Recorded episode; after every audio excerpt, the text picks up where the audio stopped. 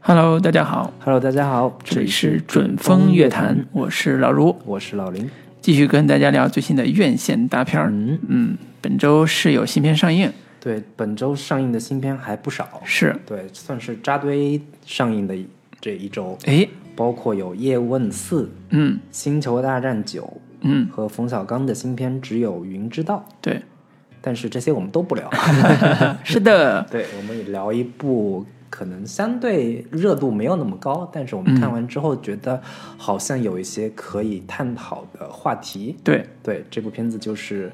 半个喜剧。对，是所谓的驴得水的班底，原班人马，对他们的第二部作品，嗯导演是周深跟刘璐，是，嗯，也是主演也是包括了任素汐。嗯对我们之所以觉得这片子值得聊的这个话题呢，本身是因为，呃，他聊他故事的主题是北漂，对，关注当下对年轻人的生活状态对，， 以及北，嗯，从外地来到北京的孩子的爱情故事，嗯，似乎跟我们有一些切身的一个 有切身关吗联。？呃，对，它它基本的故事发生地是在北京，然后里边的男主角是一个北漂，嗯，然后另外一个看起来像男主角，其实是个男二的对角色是叫孙多郑多多的那个人是一看是个北京人，嗯，而且也是一个他们两个人是里边的哥们儿关系，但是明显能感觉出来他是有明显的阶级差别的。嗯，对，所以这里边有非常好玩的一个因素，也是一个北漂来的男子要依附于这个北京的本地的一个看起来有权有势的嗯这个哥们儿一样的关系的这个男子，嗯或者叫好朋友，嗯由此产生的关于误会、关于爱情、关于友谊、关于个人成长的一个大主题嗯的一个故事。所以，呃，相信好多那个听说过这个片子的人，一开始是冲着开心麻花去的，嗯因为这个片子也是开心麻花出品的一部电影，嗯呃，同时也会有一波特别讨厌开心麻花的观众，觉得说一定是个低俗的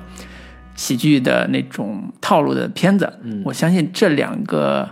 印象都会在这个片子里边有一些偏差，对，啊、有一些不一样的东西出来。所以这一次我们也就想聊一聊开心麻花这个厂牌之下这个团队。呃，给予我们的一个刺激，或者是它不一样的地方。对，之前一直都觉得开心麻花是一个喜剧的金字招牌了，现在，嗯票房保障了嘛？之前从那夏洛个特夏烦恼嗯烦恼、啊，羞羞的铁拳、对西红柿首富，对，一直都是票房高奏凯歌。然而但是这两年开始好像有点失灵了。是，包括之前的那个《日不落酒店》也一直不知道为什么没有上，嗯然后还有一部理查的胖子姑理查的姑妈对也票房不是特别成功，是，对，最近好像这个开心麻花并不是那么的风生水起了。嗯那这一部也是打着开心麻花旗号出品的作品，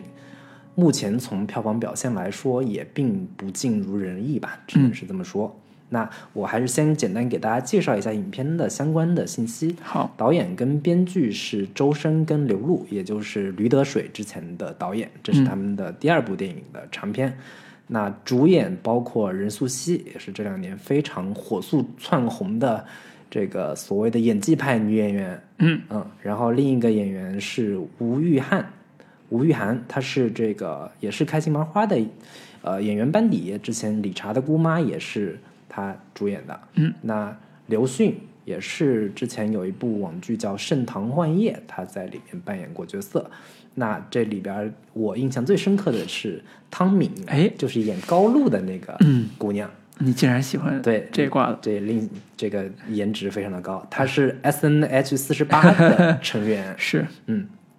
演这个男主母亲的叫赵海燕，嗯，她是《乡村爱情》系列里边儿，大家如果熟悉的话，对她应该是比较不陌生的。是，那另外一个演员是裴魁山，这个名字呢，在《驴得水》里边儿也出现过，对，小人物，老裴，嗯嗯，他在这片子里面演裴经理。嗯，那另外的客串的演员有包括常远。跟这个《我是歌手》的音乐总 监梁梁翘翘柏老柏师都在这片子里面有客串的出演。是，那影片的片长一共是一百一十一分钟，上映日期是二零一九年的十二月二十号。嗯，啊、豆瓣评分现在口碑还是比较不错的，七点七分，嗯，非常高的一个国产片的一个评分了，算是是，那票房方面，目前是排在第五位，呃，之前那个排在他前面的有叶问、误杀跟如果云知道和呃那个那个星战九，嗯，它是排在第五位。那两天的票房成绩是三千五百一十六万，这个成绩应该来说，对于一般的这种小成本的爱情喜剧片来说，成绩还算可以。但嗯相对于这个开心麻花系列的作品来说，它不算票房非常好。是嗯，我估计最后票房也就在两亿左右吧。嗯嗯，对，基本的这个影片信息就是这些。是，这个片子的名字叫《半个喜剧》嘛，对。然后它的另外一个名字叫《如果我不是我》，其啊实原来是在十一年前是也是导演这两位导演他写的一个话剧剧本，嗯啊、也是在他们根据所谓的自己个人真实经历嗯亲身身边的人亲身经历的一些故事素材，做出来一个呃话剧剧本，嗯那也是可能在舞台上演过，但是没有看到具体有这个信息。嗯呃，它的原始名字《如果我不是我》，其实更能表达这个故事的主题，因为它跟男主角孙就是里边演的孙彤这个这个角色，呃的个人选择和个人命运的选择和爱情选选择有关系，跟他的我这个概念本身有关系，所以这是呃这个名字提供的一个信息点。嗯，对，也是这片子里面的一首主题曲的哎对名字。对嗯嗯，对，那我们各自来给这个片子来打一个分数吧。好，嗯，那老卢你先来。好，我先来啊、我是看在首映里，对，然后朋友邀请，但是我只能给打六分儿，对，因为我作为一个驴得水的非常喜欢的呃观众，嗯，其实对于这两位导演的下一部作品要呃就是期待是非常高的，嗯，就是我希望他有呃当年驴得水的勇气和呃或者叫方式去给我展现，给我呈现一部在现代社会里边更加有辛辣感、更加有啊、呃话题性的一部作品。当然，不得不说，他找到了他的方向，但是他的表现方式太过于刻板和陈旧，以至于在某些地方让我觉得，呃，我全程是很难笑出来的，因为我对这里边的一个非常重要的。主线故事已经完全丧失认同了，就是里边的爱情主题。嗯，因为这个故事其实简单的一个逻辑叫，当一个低矮人格的一个男性，呃，在寄居于别人呃所谓的篱笆之下的时候，生活的时候，他通过爱情救赎完成了人格的建立，嗯，或者叫人格的一个完善对完善。那爱情其实是被里边儿被这个这个故事当成一个非常重要的一个救赎工具来完成的，是，但是在我看来，这是一个在爱情方面不合格的作品。嗯，呃，哪怕它的主题在我看来依然有可取之处，但是这个表达方式是我觉得是不合格的。嗯，呃，对比其实有一个好莱坞的一个经典时期的电影叫。呃，《桃色公寓》，嗯，其实我们稍后我会讲它的对比的某些相似处和它的处理的呃差差差差别吧，嗯，对，然后我觉得这是一个呃，在创作层面上，虽然它是十一年前的可能习作也好，或者是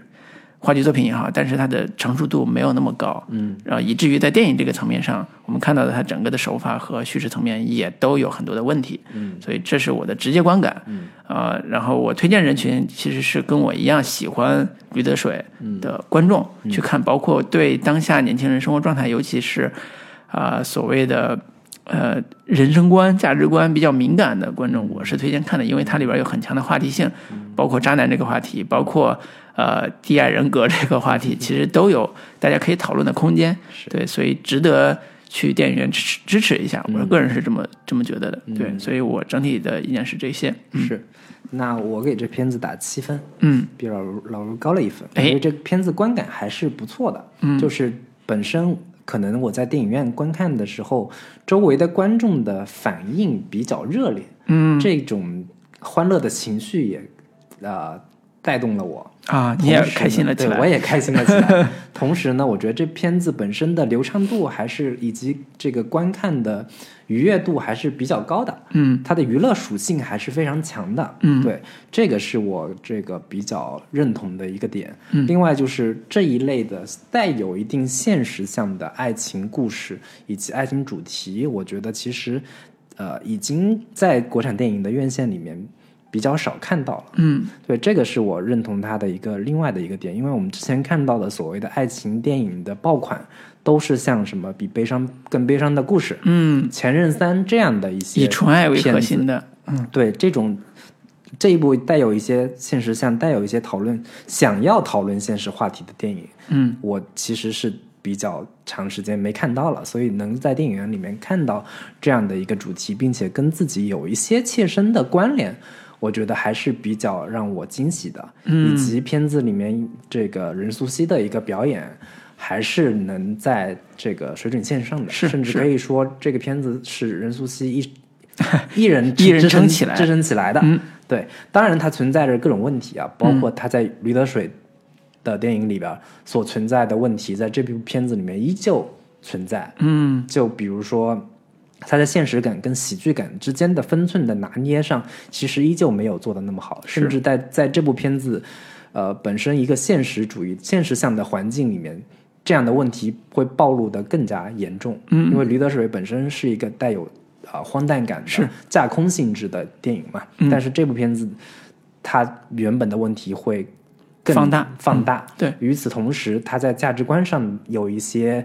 呃让人不适的地方，对这个也是挺严重的一个问题。对，尤其是在结尾的部分，最后最终问题的解决是非常让人觉得非常难受的。是，嗯，那这个，但总体观感来说，我对觉得这个片子还是让我能够有比较大的愉悦度的。嗯，对，基本的观感是这样。推荐人群的话，刚刚老卢说的也就不不不多说了。但是尤其我想推推荐的是北京 观众，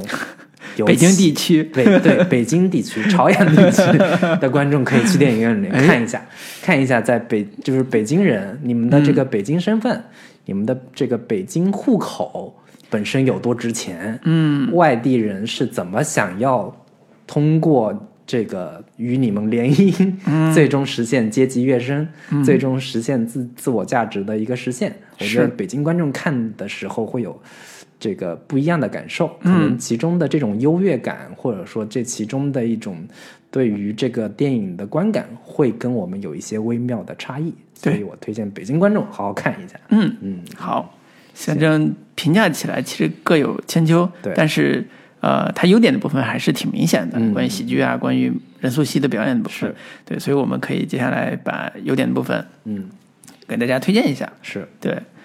嗯，谁先说？呃，我先说，就是那个喜剧感的这个部分，啊嗯，就是它虽然还是非常话剧式的喜剧情境的设置，嗯，但是我觉得对于当下的国产电影的观众来说，它里边所设置的喜剧桥段，嗯，和喜剧点，以及这些人物所带来的本身的，呃，因为现实感而产生的喜剧笑料，我觉得是非常有效的。嗯这个我觉得不不用否认，嗯我觉得也毋庸讳言，是就是他的这些喜剧笑料、喜剧感、喜剧的一些桥段的搭建，嗯，虽然都是这个开心麻花一以贯之的，无论是谐音梗也好，无论是各种的误会情境的一些设置，嗯，然后在这种误会情境设置之下，对于这个呃危机感的一个加码等等的这些东西，我觉得都是那个开心麻花非常杀手锏的对的一个呃这个必杀技，对， 或者是嗯舞台。早年我们也是经常在呃小剧场看话剧嘛，就是在喜剧这个类别上，嗯，呃，它的舞台上的处理方式，对在这部电影里边也是基本上是一个套路， 对对对，就是情境喜剧的这种对套路，就是对我先造一个误会或者造一个大的喜剧情境，嗯然后在这里边做各种呃呃叫矛盾也好，展开也好，或者是嗯最后解决也好，它有一种方式，其实大家非常的熟悉，叫小品。嗯其实它的某种程度上就是小品化，对就是在单场戏里边做误会，然后做成小品化的情境，然嗯后呃出现一些呃喜剧的段子、对嗯桥段，然后让你觉得很开心、对很有意思。他的这种喜剧风格其实是在开场的这半小时、或者说二十分钟之内、是特别典型的，对，就是那个有一个女孩进来了，嗯，我我的身份跟我哥们儿的身份之间是呃有一个微妙的一个错位的，是对女孩错把我当成了另一个人，或者叫我误导，对我误导你，对，产生这样的一个喜剧效果，是然后在这样的一个误会当中，不断的这个加入其他的事件，加入其他的人物，嗯然后尤其是再加了加入他妈，然后在后面让他那个女朋友，就是他真正的那个女朋友高露，嗯再加掺杂进来所制造的。多重人物关系所制造的这种笑料，对于观众是非常非常有效嗯的。是，这个里边有一个喜剧的标准情境叫身份误差，嗯或者叫身份误会。对，里边的一开始出现了一个叫郑多多的一个北京男孩，嗯他邀请呃也不叫邀请了，他身边有一个女性伴侣，嗯，这个女性伴侣一看就是约炮来的，对然后他就在想说，哎呀，这个早上醒来了，嗯但是对啊我都我忘家里了边我对家我里给我安排了一个相亲对象，对我又忘了说有一个女孩现在来找我，那个女孩现在就在敲我门儿，但是我家里边还有一个女孩，嗯这个女孩我怎么解释？嗯那他迎打开门迎接这个女孩，其实是他的初恋，嗯他特别特别喜欢的一个女孩，当年啊，当年特别喜欢的女孩，所以他就要告诉这个初恋说，其实我屋里这个女孩是我屋里另外一个舍友的女朋友，嗯，然后这个谎就在这个地方开始建立起来了。是所以郑多多这个北京大男孩的一个形象，就在一开始的一个谎言，呃，谎言的一个一个呃造成者这个角色出现的。他后边的很多的身份互换都跟这个大谎言有关，叫我马上要结婚了，但是我要隐藏住我不断的偷情也好，或者是、或者是劈腿也好，这样一个劣根性劣迹，那谁来帮他掩盖？谁来帮他处理这个事情？就是他的所谓的舍友，是那个叫郑彤的那呃个嗯孙彤，孙彤的那个男孩嗯子，就是从北东北来的，在北漂的一个男孩子，嗯他因为是接受了郑多多的恩惠，嗯所以而且也是好哥们儿，嗯所以也接受了这样一个设定，叫我愿意帮着郑多多圆谎，哪怕牺牲掉我自己的情感，嗯对牺牲掉我自己的某一种价值观，嗯那我为了圆这个这个事儿，所以才知道了大连的喜剧效果。我觉得这个大设定在一开始是很吸引人的，对，非常能够抓住观众的注意力，是并且是一波三三子三对 折，，因为他有一种一种紧张感，对叫我出轨了，对但是马上就被发现了对，我该怎么办？ 对，对我要露馅儿了，嗯对，我要露馅儿了。然后我开始怎么圆这个谎？观众就捏一把，还是你能不能圆过去？是你用什么方式圆过去？是谁来帮你对？你又怎么解决这事儿？对你不得不说这一套喜剧方式以及所谓的误会所制造出来的紧张情境，嗯，对于当下的中国观众是还是非常管用的，嗯，非常有效的，以及他在台词当中大量的一些非常。呃，你可以说是抖机灵的，嗯，你可以说是非常逗趣的一些台词，带了一些性暗示，嗯，比如说那个，哎呀，我也是实在没有办法了。然后他说：“你怎么叫你没有办法？你明显是想要办他什嗯么之类的这种、呃语言梗。”嗯，对于观众，当时我在电影院里面这个现场效果是非常好的。嗯，以及包括他跟他那个就是孙彤进到这个女主的家之后，嗯他妈发现哦，原来你就是那个跟我女儿这个可能有有有恋爱关系的一对个对对男人，对然后赶紧找借口要走了，说哎呀，我们家猫这怀孕我们家了，狗我对我 还是狗怀孕了，我嗯它怀孕了要早睡，我我回去了， 我先睡了。对，然后说那个呃，冰箱里还炖着梨汤嗯呢，你一会儿别忘了关火儿什么之类的，这种喜剧点，嗯，就是纯语言式的包袱，是还是非常的有效的。对这个我觉得绝对是是是值得肯定的一对个。。嗯换句话说，这里边的好多情境桥段，你放到。晚会，嗯春节晚会或者什么桥段，但是春节晚会不会让这么低俗的故对对事对上演啊。但是其实它的喜剧的品对嗯就是呃标准或者质量是够格放到那个情境对下去去对完成的。以及我印象最深刻的其实是常远跟那个任素汐对相亲的那一段，常远打了快板儿、啊说什么我俩为什么要亲相亲呢？什么，然后说因为咱俩长得一模一样， 就是这种梗，对于这个熟悉常远跟任素汐的观众来说，这俩确实是长得特别像，对很多这个熟悉他们观众也都觉得这个任素汐就是男版的常远， 常远就是女版的任素汐，都长了一张这个大长脸，嗯，然后以及这个常远也是把这一类人物刻画的算是惟妙惟肖了，嗯，我觉得这个片子里边好多的喜剧点都来自于呃人性那点儿小阴暗，嗯那点儿小小灰暗那个地带。长远也好，长远就是刚才说打打竹板，为什么他要拿竹板来？是因嗯为我知道对方希望有一个爱好音乐的对人，对对，嗯会乐器的人，那我就 我拿会个打竹击乐器，对， 我会打击乐，所以拿来嗯了。包括当这个身份被揭开之后，就是嗯长远发现说，哦，原来你有男朋友了，你还跟我相亲，那种翻脸不认人那种嘴脸也嗯对立马就露出来了对。嗯就是他有一种把小人物刻画的特别的有喜剧感的这种方式，当然是讽刺的这种方式去刻画了啊。他的包括裴老板，嗯包括很多的这种角色都是这种方式去处理的，嗯甚至包括他妈妈这种角色也是一样的。嗯就是表面上是说我都是为你好，但是到关键时候，他可以露出自己的嘴脸，嗯叫叫你想清楚，我没有逼你，你知道吗？ 对，嗯 是就是他当然不是纯喜剧的方式去处理了，但是你能感出感知出来，他其实在讽刺某一个某一个人的、嗯，的某一层面，对这种讽刺性其实也是喜剧感非常重要的一个来源。嗯这也其实也是开心麻花特别常用的，嗯，或者是特别常见的一类对于呃一类人物的讽刺，嗯，这种点包括在那个《西红柿首富》里面，嗯，也是常远演的那个所谓的。这个伦理学家还是道美学家之类的这种，每嗯对天我要去给给别人这个宣扬美好的价值观、嗯宣扬正能量这样的一些人物，其实也是有，其实这种讽刺非常的直观，是可能对于相对嗯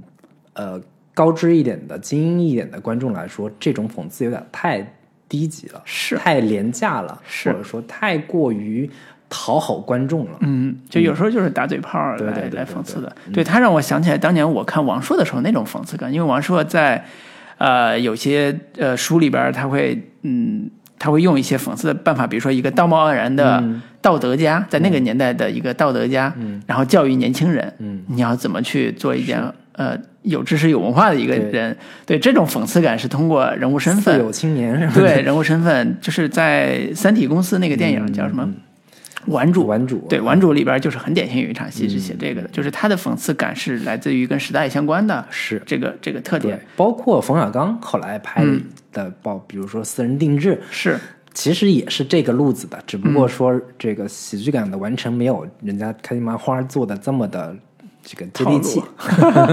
对对，我觉得喜剧感这个点，我觉得肯定是对。我其值实得嗯肯对他喜剧感的表和里都有都有都有不同的这个角度了，就是嗯表的地方，就是刚才说的技巧，就是呃呃误会，嗯打桥段，嗯，然后像小品一样的方式，嗯，然后里的部分其实是讽刺的点到底是什么，是我觉得这个点反倒是我觉得在呃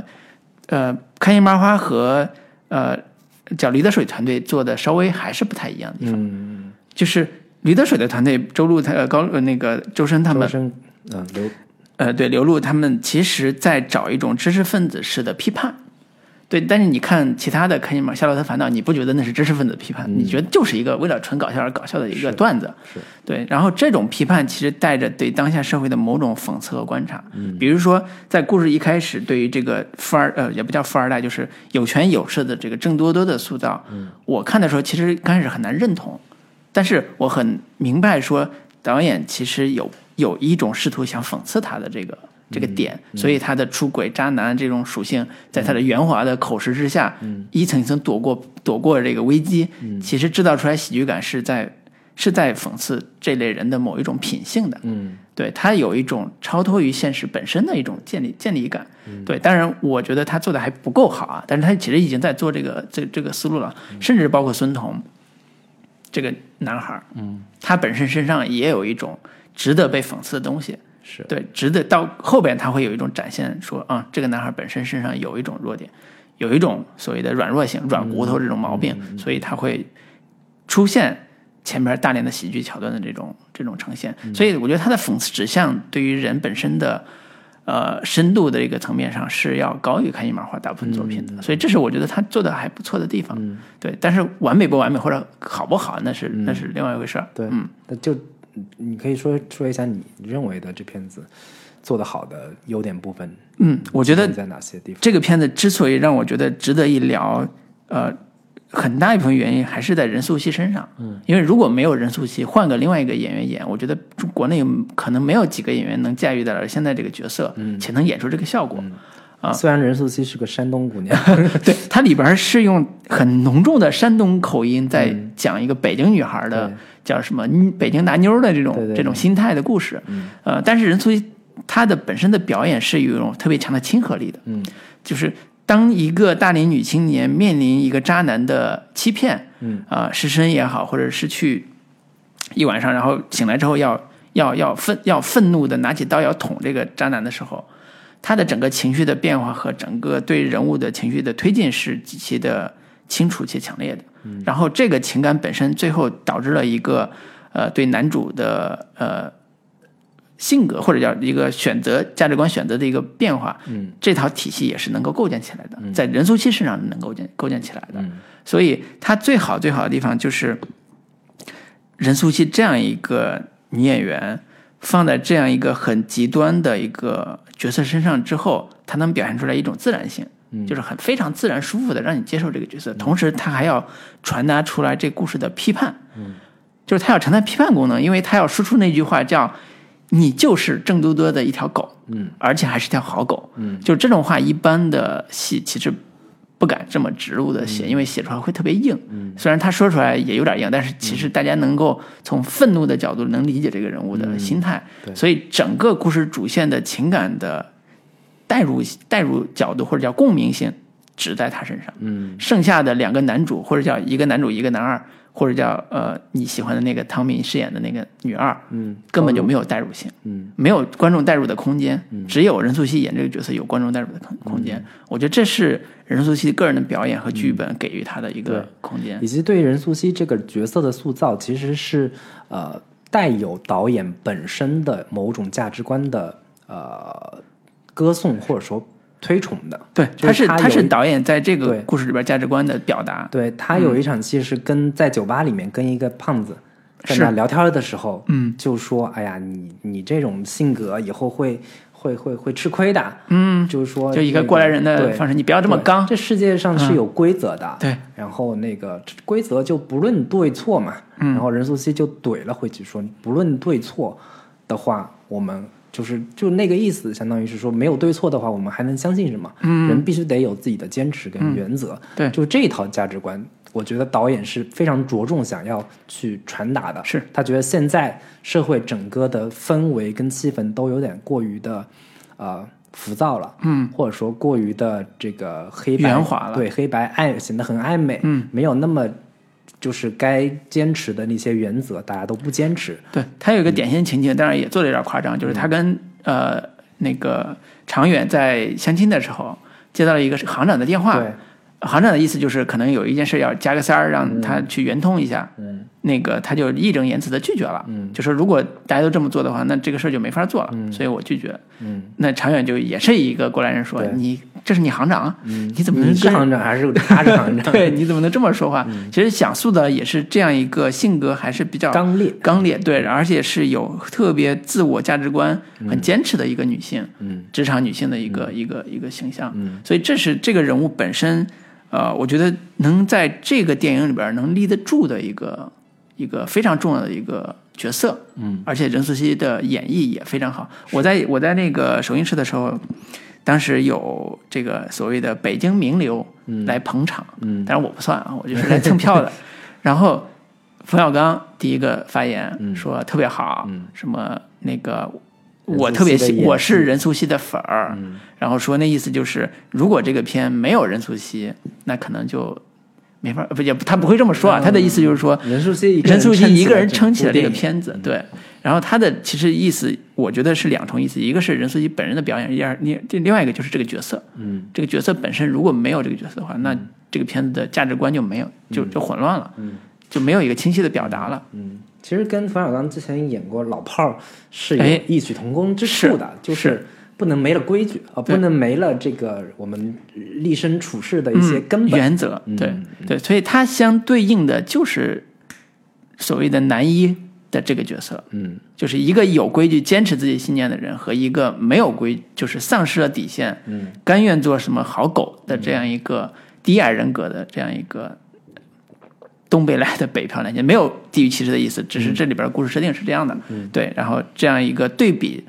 是这故事一个在任素汐这个层面上去完成的一个人物角色的对立，对，所以这个角色非常重要，就是他要完成的是男一的人物性格或者是他的情感关系的一个重大的一个转变的一个锚点。如果这个锚点不扎实，那这个故事就撑不下去，就是完全塌掉的。所以在我其实，在看这个片子的时候，其实不是特别喜欢的原因就是两个男主，在我看来是两个男主，其实的戏都不算写的特别的好。嗯，它很难让我产生某一种情感上的联系。对，这个我们放在缺点部分，对对对，具体的对，对所以只能靠任素汐这个角色能撑得住我我我把嗯对它看以完。及他本身的这个表演的，呃，虽然已经有一点形成自己的一个套路了，嗯，再看从《驴得水》开始，嗯，到后来的《无名之辈》啊等等对这些片子，我们对于任素汐的这种表演方式，嗯以及所谓的演技。高光，嗯，都会有一些基本的预期，是所以在看的时候，虽然也没有说觉得有多么的惊艳，嗯，但是说，呃，就是这么说吧，就是他本身他的一个形象也好，他的嗯一个表演方式跟表演状态是特别符合中国观众的一个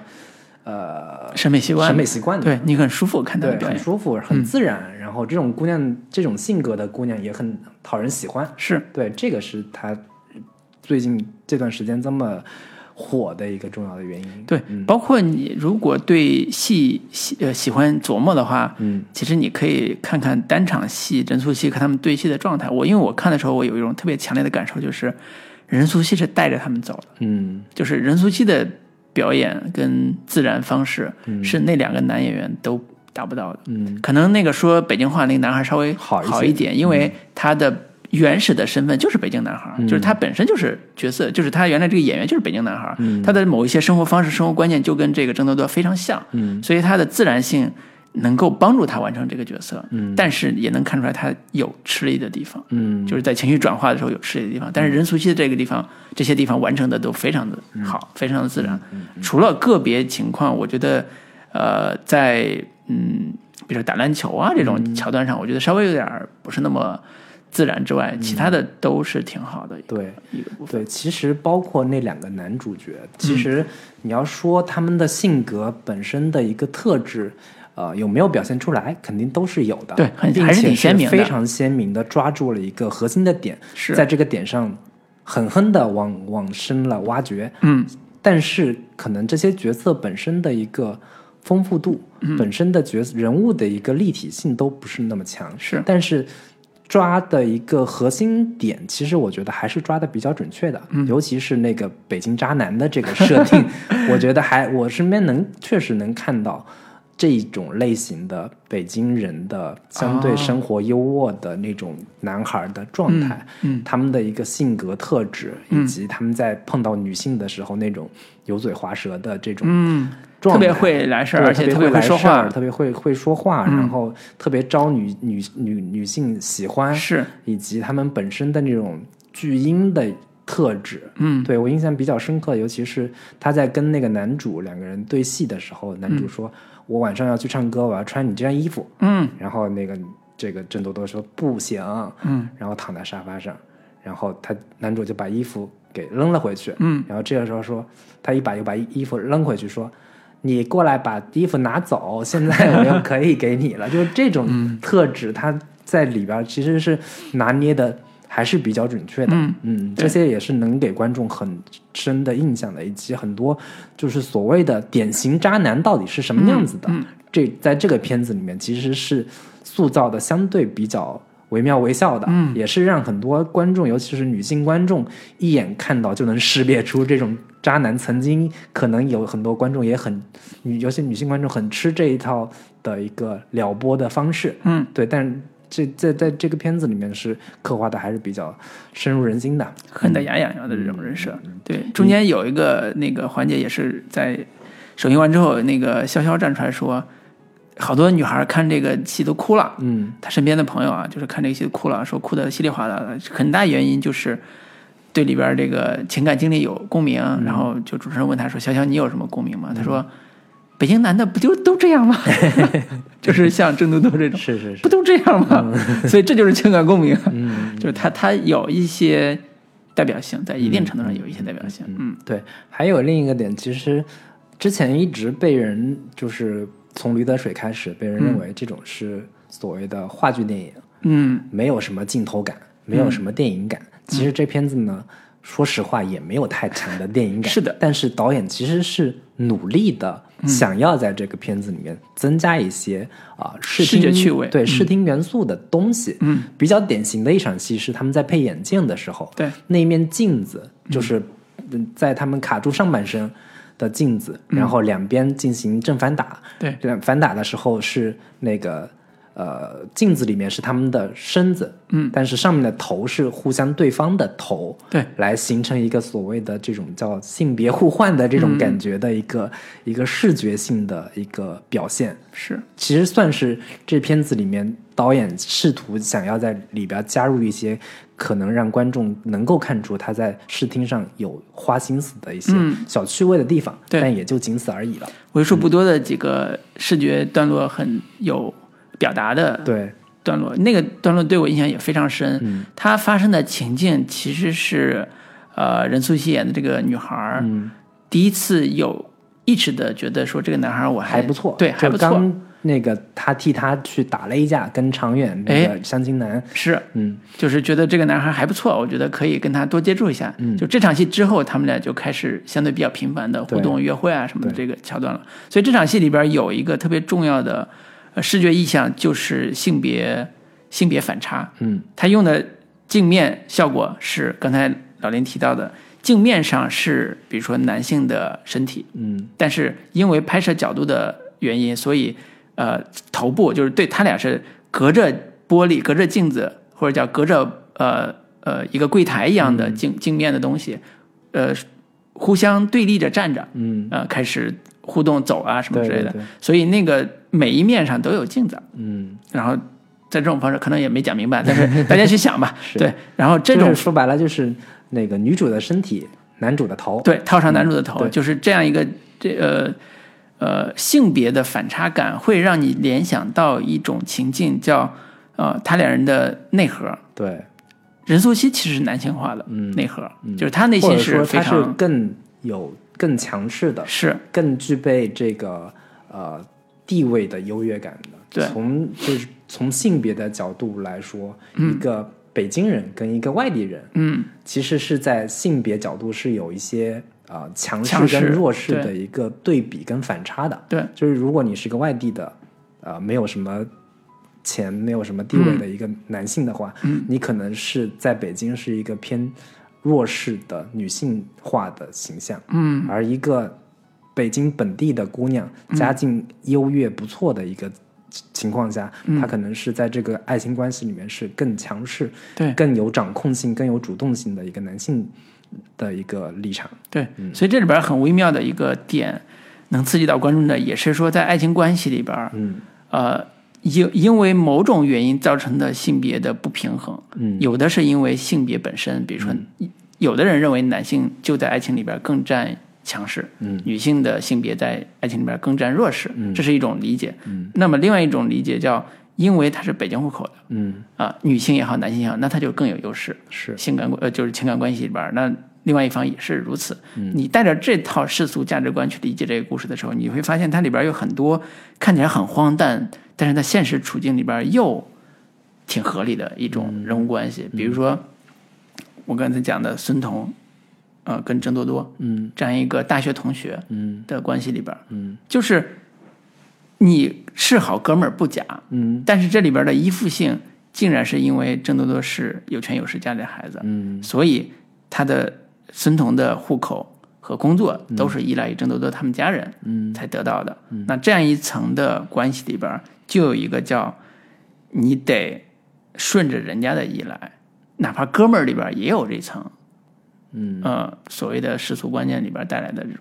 对，甚至我都觉得说，有人说这片子很像是有一部之前被禁掉的网剧叫《上瘾》的大电影版，嗯，本身是一个同性之间的情感关系。如果就是这故事有更深层的、内在的一些这个隐而不发的这个故事主题的话，很多人觉得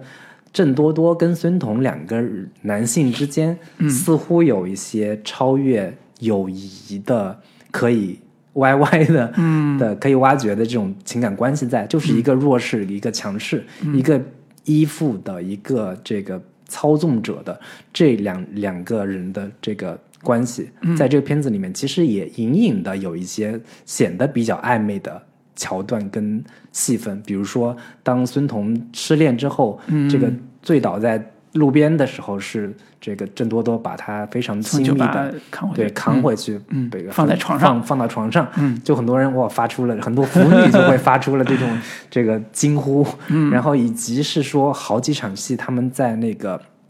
这个公司的楼梯间的时候，嗯，两人之间的那种吵架的那个状态，哎，其实是非常像情侣吵架的那个那个感觉的。嗯，你是为什么背叛我？嗯对，你要、你现在打电话跟他分手，对，对我就是不能接受你跟他怎么怎么样，就是这种、这个哥们儿之间的感觉，其实是很像是情侣之间在吵吵吵架的这种，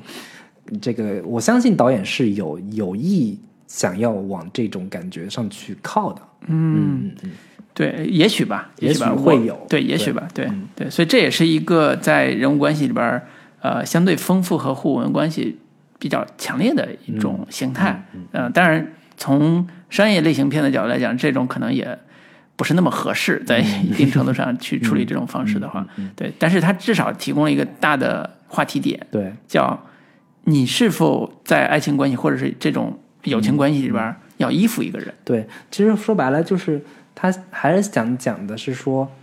无论是哪种爱情关系，嗯，爱情关系的本质还是权力关系。对，对权力的一个弱势跟强势，嗯是你在这段关系里边的一个呃立足的根本。是。嗯，是，是所以这是更现实逻辑层面上的一种考量。嗯对对对，对也是好多人在看完这个片子之后，大家热议的一个会觉得嗯不太舒服的地方。对，包括我自己，我也会觉得不太舒服。对，所以这是他做的好的地方，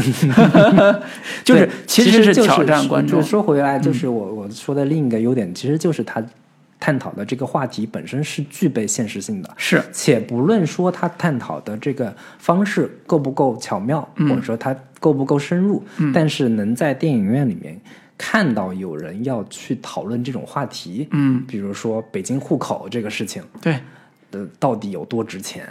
对于不在北京生活的观众，可能并不是那么有切身的一个感受。嗯，但是本身北京户口以及这个别人帮你安排工作，以及你是一个小地方来的人，到了北京生活之后，你所面临的无法实现的一个阶级跃升也好，处处隐藏的一个社会的壁垒也好，这些东西其实是我们在其他的电影里面很少看到的。是，尤但其国产电影，对，很尤其国产电影，但是在这部片子里面，我们看到他在探讨了，嗯，并且试图要给这给这种呃现状进行一些他自己的一个观点的一个输出，嗯，我觉得这个本身也是这片子很很大的一个意义吧，对，嗯，对，其实，呃，我们有些社会潜规则不那么阳光，不那么美好，嗯，呃，如果拿出来说的话，会让人觉得说这个社会的粗鄙不堪那一面，嗯、不值得大家去电影院欣赏。其实这里边儿关于呃孙彤饰演的这个所谓低矮人格男性，嗯，的价值观其实是一种呃社会规则下面的一个牺牲品吧。我个人觉得，当然是他自愿的啊。这种逻辑里边都有一个情境叫吃软饭，嗯，或者叫呃为了得到，比如说我举个特别不恰当的例子，叫如果我是一个进入银行工作的人，那我的梦想就是迎娶白富美，叫迎娶银行行长的女儿，嗯，就是这个逻辑。其实这种呃价值观，我觉得在当下现代这个环境里边依然是存在的，是。而且依然是某一类人的。心里边可能不会跟别人说，但是他最最大一个念头，对，我们看各种网络小说就能对从中找到非常明显的对应了。对，对，对，所以其实有时候我们站出来说批判这种低俗的、不堪的这种价值观的时候，其实也在变相承认这种价值观在当下社会依然是某一种主流价值观，是，甚至包括他父母嗯，在跟孙彤去，他母亲在跟孙彤聊说这这事儿，番话的时说候这番话很的多时候观众会会认同。是他母亲所代表的也是有一，比如说上一辈人对这个关系的一种认可，叫你既然跟郑多多关系那么好，他帮你解决了户口，那你就不应该做任何让他觉得有威胁的事情，都不是对不对得起他的事情，就是但凡逆了人家孙郑多多的利益，你就不要做，嗯你就忍着，嗯，就是这是一种价值观，这种价值观在一定程度在国内当下依然是，我不叫主流，但是是一种非常强大的一种有根基的一种价值观，嗯，对，所以这也是它的现实意义的非常重要的一个表现方式，嗯嗯，所以是值得褒奖的一个点，对，有点部分，大概就是这些了。嗯对，嗯，好，好，那老卢，你准备好你的炮火， 猛烈的在缺点部分好好的抨击一下这个片子。嗯是是是是，缺点部分。其实我刚才提到了《桃色公寓》这个电影啊，就是相信有的听众听呃看过，有的听众没看过。对，也呃是非常经典的一部比利·怀尔德导演的一个，有算爱是情黑色爱情喜剧片了。对嗯，对，它的一个设定跟这里边的有些设定其实本质是比较像的。对， 《桃色公寓》的主角是一个在广告公司，呃，相对比较低端的一个职职场人员，小职员对小职员一个男性。嗯，然后他有一个公寓，嗯，自己花钱好的不容易在北京买了房 子，对，就是这个逻辑。好不容易在北京买了房了，但是他为了讨好他的上司，嗯，以及上司们，就不只是自己的部门长，可能是邻居的人事科科长，嗯，啊、公司的副总，就这种人，他就不得不把自己的公寓拿出来给他们做一个，呃，偷呃开房偷子对偷情或者开房的一个场合，因为他们公他那个公寓还挺不错的，嗯，所以他的每天除了工作之外，最大的苦恼其实是安排对，这些领导们哪个人几号去他的房间，在晚上的时候去去跟他的情人约会。嗯，这些人都不是跟自己的妻子，都是跟情人，所以这里边儿他的低矮人格在一开始塑造的非常的清晰，叫一个心心念想往上爬的一个小职员，怎么通过自己。这套房的利用价值，讨好他的领导们，嗯，然后这些领导们也给了他相应的实惠，让他升了职，让他得到一些呃真正他想要的那个职位和呃薪水。嗯，好，如果这个故事讲到这儿的话，那这故事其实就没有什么意义了。他真正做得好的就是，当他在处理这些呃所谓老板们复杂的这个、呃、日程安排的时候，嗯，他发现其中有一个老板的情妇是他特别喜欢的电梯小姐，嗯，就是天天在电梯门给大家开门打招呼的一个电梯小姐。这个电梯电梯小姐也是一个爱上有夫之妇的一个年轻女孩子，她特别喜欢这个老板，但是呃各种被欺骗也好，各种被伤害也好，最后走向了自杀这条路。但是好就好在这个自杀的这个场景就在他们家，所以这个男孩这个小职员就跟这个女女人产生一段儿呃爱情故事，最后也彼此得到了幸福。嗯，就这是这个故事的一个大主线。是，这故事的主题其实就是一个拯救和被拯救的一个主题。嗯，表面上看是这个男生拯救了这个女孩，但其实反过来想是这个女孩也拯救了这嗯个男、男生。他的里边的喜剧情境都来自于这个小人物的尴尬，嗯，小人物的痛苦，嗯，就是当他发现这个女孩爱上的女孩竟然是他天天供奉的那个老板的情妇的时候，嗯，这种喜剧感是有强烈的心酸和和趣味的，嗯，这种趣味比单纯的桥段的那种呃花活，嗯，和叫谐音梗要高级的多，对，对，除同时他还塑造了说他的邻居也有几个非常好玩的人物，比如说一个医生，嗯，他天天误会这个屋子里边夜夜笙箫到底是都怎是么他干的， 对，到底怎么回事儿？他的能力为什么这么强？说你死了之后，能不能把你的尸体给我， 我来解剖一下，看一下你这个人种到底有什么、什么不一样的地方？就是他是在建立一个非常高级的幽默和呃人情世故的基础上去处理的这种喜剧感，所以拿它去映照现在我们今天聊的半半个喜剧，其实是不公平的。嗯，其实是不公平的，因为我们知道，在黄金时代，他们好莱坞黄金时代，他们有一套非常工整的、完整的这套叙事方式和人物设计，嗯，以及相应的一些时代背景给到他们，比如嗯说在大都市的那个摩天大楼里边儿一些工作工作工作间、嗯这种环境，去塑造那样一个小人物，让小人物得到同情，嗯以及在包括审查方面，他都能解决很多的问题。是，那这个条件可能不是我们现在半个喜剧的团队具备的。嗯，他做的这个逻辑也是异曲同工，叫一个低矮人格的小人物，刚才讲的郑孙彤这样一个小人物，他通过任素汐这样一个有价值观导向的，呃，坚持自己呃情感追求的女性，嗯，受他的影响，受他的引导，自己终于明白了自己的价值，我如何是一个人，是，呃的觉醒，嗯最后完成了一个爱情的圆满。嗯那我最大的问题其实就在于说，我不相信半个喜剧里边的爱情，嗯我会相信《桃色公寓》里边的爱情，它是可以拯救这个男性的，嗯但是我不相信。呃，半个喜剧里边的爱情，为什么？是因为我觉得，简单来说，任素汐这样一个独立人格的人是不会喜欢孙彤这样一个人的。嗯就是在一开故事的一开始，当他俩喜欢这个桥段，用一种滥情的 MV 式的唱歌的方式去展示出来的时候，我相信我不相信这个爱情的模式，嗯而且他也没有给我一个非常合理的，即便我不相信这套模式，但是你有一个合理的桥段，能让我感受出来他俩的心在彼此走近，且有一个情感需求，嗯，能够共鸣的点。嗯而且如果我是任素汐这种角色，以我的价值观，她之前骗了我那么多，到最后她说其实我是爱你的，我是不接受的，嗯对，所以这套逻辑是没法自圆其说的，以至于当这个故事的主题呈现出来的时候，爱情能够让一个人觉醒，以及他的自我的意识开始进入到一个我要当一个人的这种状态的时候，我是无法建立起这个共鸣或者共情的。我觉得这是这个故事，呃，用了一种错误的方式完成了一个主题。也许像你说的，只讲两个男性的故事，可能更好一点。那就上不了。你不通用过爱审情的方式啊，他就是一个好哥们儿，嗯依附性人格的好哥们儿，最后要决裂的故事。嗯我觉得这样反而更纯粹一点。你做喜剧也可以，它揉杂了爱情，揉杂了这种爱情拯救这种主题，嗯最后呈现出来的爱情模式其实是特别，我在我看来是挺糟糕的一个爱情的一种模式，嗯让你去相信这套逻辑，那我是相信不了的。那对我来说，这片子最大的问题其实是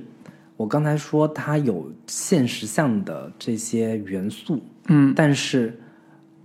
在整个看完之后，我觉得这个片子本身的一个现实感或者说现实性是非常弱的。是，非常低的。这个问题是从《驴得水》就开始的，嗯，就是它里边的所有的角色或者说所有的人物都是极其标签性的，嗯呃，这种标签性导致这些人物其实是非常的不立体的。嗯，在《驴得水》里边，每一个角色都有他自自己的一个呃唯一功能，嗯唯一的功能就是他的一个性格标签是什么，我就用你这个角色去完成我想要达到的一个叙事的目标、叙事的一个目的。嗯，完成了这个目的就可以了。至于这个角色本身是不是还有另外一层更呃丰富的、更内在的，或者说我要实现他的一个更呃清晰的人物弧光的一个建立，嗯，在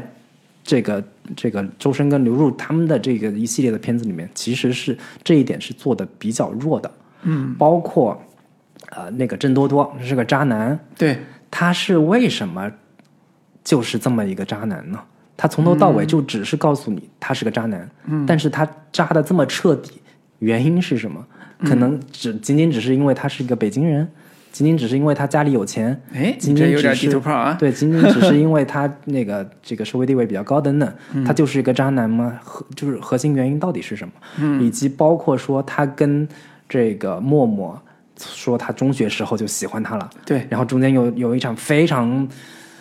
无聊的，或者说非常简单粗暴的一场，我早年间就暗恋过你的一场校园戏，哎嗯，然后就很粗略的搭建起了两个人之间的这个前世关系了，嗯，但这个前世关系其实是搭建的非常的薄弱的，是，然后以及这个这个孙彤这个人物本身也是个非常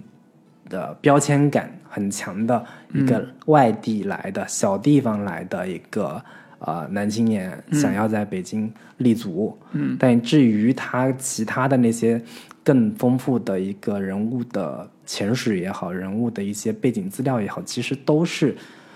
在我看来是比较架空的，比较没有真实质感的。然后也是说，哎呀，我要有梦想的话，我就写歌，我在酒吧驻当音乐唱，家，对，对这种都是非常想当然的这嗯种设定。那至于你这个公司到底是什么公司，嗯你孙彤虽然是个实习生，你到底做的是个什么工作？如果你离了这个郑多多，是不是你这工作能力本身就完全不真不能支撑你在北京生活？嗯，等等的这些相对来说需要一点生活质感的东西，嗯在这个片子里面几乎都没有。对，这个是我看了比较挠头的，以及是说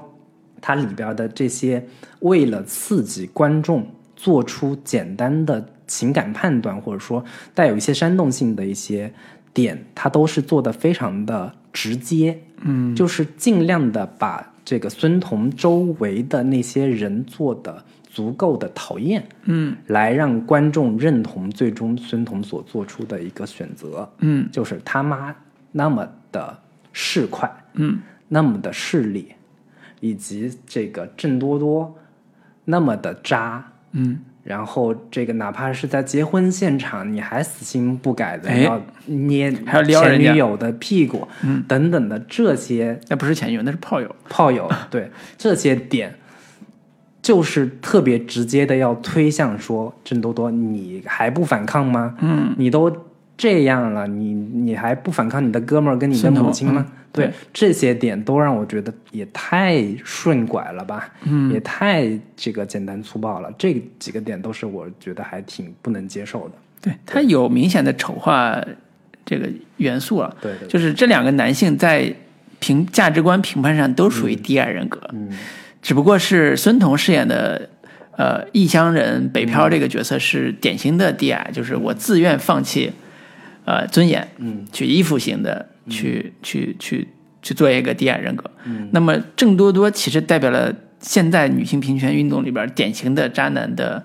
一种人格，嗯就是叫玩弄女性人格，嗯就是他本身对女性没有什么尊重，所以他才会玩弄女性这个心态，嗯然后出现了大量的这个出轨啊，或者是什么什么这个角色。就是你刚才那个问题叫为什么他是这样一个人，其实没有交代。我觉得编导上可能有一种层面叫我不需要交代对呃他的前世，他就是渣男那么多，他就对集全天下渣男的渣对渣本性于一体。嗯对，他是那种典型渣的渣本性的一个部分。你要深究，可能有性心理的原因，可嗯能有各方面的原因，他是这样的。但是我们要看到的是，为什么没有约束他的社会环境？嗯其实这个原因就是他是这样一个渣男，但是为什么没有一个约束他的一个社会环境？是因为有低矮人格的孙彤在守护他， 在在为他藏秘密，嗯有这帮哥们儿替他圆谎，嗯有身边的父母可能有一些权力关系给他制造光环，所以他这样一个人物不需要去承担，或者他不需不用承担什么后果，他就可以继续玩弄女性，所以这是一个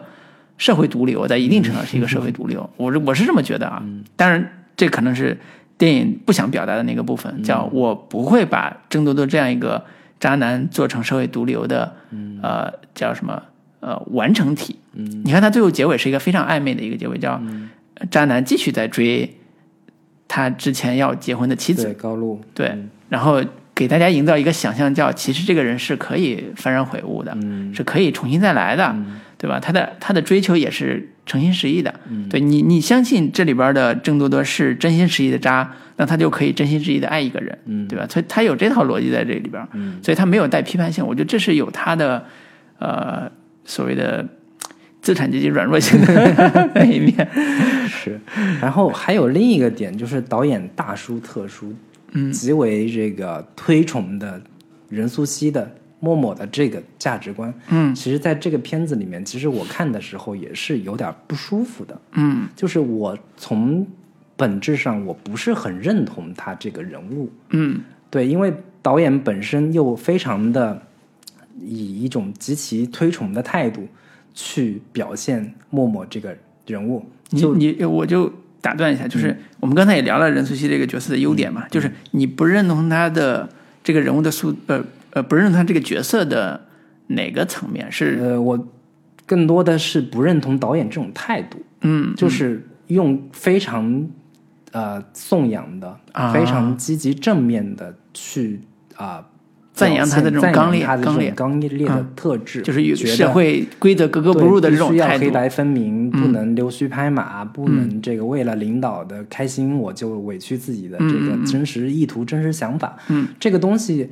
嗯、它表现出来，你不能说是错的，嗯但是你在这个片子里面用这么的黑白分明的态度去赞扬这样的一个人物，嗯我会觉得你这个价值观传达的有点浅薄，嗯，有点有点不够的，呃，给这个故事有更多的回旋的余地，就是现嗯实就生活是这个不故是事那么里的，边的嗯，角色善恶分明，对，对，就是哪怕是扎也扎的这个足够彻底嗯对，我能理解导演想要塑造一个这么黑白分明的人物，嗯本身这种人物是有这个话题话题性性的嗯本身也是有这个，本身是可以是立体的，嗯，但是你导演在展现的时候，是不是也可以想一想说？这个默默的这个想法就一定是正确的吗？嗯，就一定对于孙彤孙彤来说，孙彤的那一套嗯这个处境就一定是低矮的吗？嗯，就是可能有一些更丰富的维度可以去供观众思考跟这个辨析。嗯，就是大家可以每个观众可以去选择你认同的，嗯，的价值观，是而不是导演我非常直接的、非常直路的，我就告诉你这个默默的这套价值观，嗯，才是正确的。你孙彤，你得这个认同并且顺从默默的这套价值观，你才能实现自己人格的成长，嗯，实现自己人格的一个健全。我不是很认同这一套的价值观的一个、一个传达，因为它也不真实啊，嗯，因为它也不真实，我是不相信孙彤会，呃，通过这种方式获得爱情，也通过这方这种方式得到他的觉醒，嗯在一定程度上是这、是这个意思，就是孙彤这个人物。他的性格本身有非常强的软弱那一面，嗯，他一开始是很典型的在父母的要求下去嗯完成的，比如说父母说你要上上什么学校，对，上研究生或者什么之类的，他嗯就他就顺从了。然后父母要求说，那你要北京买套房，嗯，啊，那他也没什么可说的，就就把父他妈妈把那那个家里边老房卖掉之后，把钱存折扔到这儿，就嗯说就得买什么之类的。就是他有一个人物本身身上的一个起始点，叫他是一个更愿意听从，比如说父母对，说白这种了，意见的人其实对于女性观众来说，嗯，她一个核心的标签叫妈宝男，嗯让她所有的做的这一切，因为为什么没有她父亲呢？只有她母亲来呢？嗯，就是让女性观众天然的，你只需要建立一个清晰的标签，嗯，这是一个来北京打拼的。又怂又妈宝的一 个男人，嗯，对你，你也是只需要标签先很对鲜明地对对展对示对出来对你只需要知道这个标签就够对了。至于其他的，你就先不要去思考了。嗯，对，所以他这个片子在很多维度上更像一个价值观的刚性碰撞。对 对对，就是那么的黑白分明，对就是这个是对的，那个是错的，嗯，这个让我觉得是不是有点太简单直接了？就像刚嗯刚老卢说的，他们，你觉得这个驴得水他们的这个团队跟开心麻花有一些区别，嗯，觉得他们是更知识分子化哎的一个、一个想法。是那如果我觉得通过看这个片子的话，我并不是很能看出这种所谓的知识分子化的、带有一点思辨色彩的东西在，他还是非常极力的想要。讨好观众，想让观众没有那么多道德焦虑，没有那么多看完这个片子还要去想一想，我给你一个特别清晰的啊、呃价值观，嗯，就是这么做是对的，嗯，那样子是错的就行了。然后如果那样子做的话，主角他会收获美好的人生，登上对人生巅峰。如果是那样的话，你就是万劫不复，就是没有说给你更多的可以挖掘的和思考的地方了。所以从这个点上，我其实不是很认同他们有太多所谓的知识分子化的一个思、思嗯考在里边的。我觉得可能知识分子这个点呃说的有点大了，就是我自己现在对我自己有个小嗯就是定相位。对开心麻花来说，他们稍微往上对高了那么一对，点。嗯其实说白了就是有追求嘛，就是我不是一个纯粹低俗喜剧的这种模式在运作，嗯当然它有低俗喜剧的外壳，但是其实在外壳之下是想有一种更加跟这个社会有表达的这种方式，嗯，啊，做一个属于自己作品型的东西出来。这是为什么我说这个片子值得聊的一个原因，就是我能看到这个企图，包括我在呃首映礼在观众问答的环节里边看到他俩人的状态，其实也是非常文质彬彬的，俩人都是中戏毕业的。然后，呃，高露可能在学校里边还教过几年书。这故事也是跟他自己的有一些，嗯，算是同学生的一些个人经历，嗯经历有一定关联。就是他举了个例子，他说为什么要做这个戏，其中有个原因是，呃，有一年他就是